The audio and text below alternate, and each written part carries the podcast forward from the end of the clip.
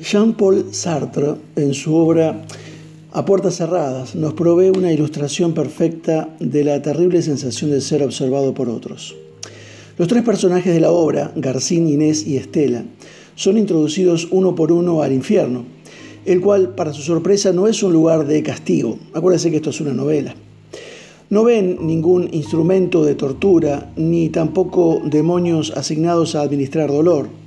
Los tres son dejados eh, en un cuarto con unos pocos muebles. El cuarto no tiene espejos ni ventanas y los tres no tienen que hacer más que mirarse el uno al otro. Estela encuentra la situación divertida. La conversación al comienzo es trivial, pero cuando han empezado a felicitarse por su buena fortuna, descubren otra realidad.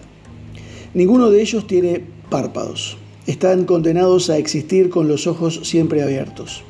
Esto significaba no tanto el tormento de no poder dormir nunca, sino el tener que vivir para siempre bajo la mirada ininterrumpida de los otros. Es una vida sin descanso, dice uno de ellos. Están condenados a torturarse los unos a los otros. García observa con horror que no tendrá más esos 4.000 pequeños descansos por hora el párpado, como un pequeño obturador que baja y corta la vista, les ha sido quitado. No hay alivio de la mirada del otro. Los tres concuerdan en tratar de escapar de esa tortura. Cada cual promete quedarse en su rincón y no prestarle atención a los otros dos. Pero esto no les trae alivio, porque cuando uno de ellos hace un movimiento, por más pequeño que sea, como levantar la mano para abanicarse, los otros sienten su presencia. Aun cuando se quedan absolutamente quietos, sin mirarse, cada uno percibe al otro sin saber qué es lo que el otro está pensando de él. De esa manera la tortura sigue y no hay escape. La obra de Sartre nos ayuda a entender mejor cómo Adán y Eva se sintieron cuando corrieron a esconderse. Usted y yo, dados los años de experiencia que llevamos, ya hemos llenado un placar con máscaras que nos sirven para proteger nuestra frágil persona. Si nosotros a veces sentimos la angustia de ser observados, cuánto más ellos que no tenían ningún disfraz eh, premeditado. Las hojas de higuera que utilizaron para hacerse ropa sugieren que usaron la materia prima más a mano.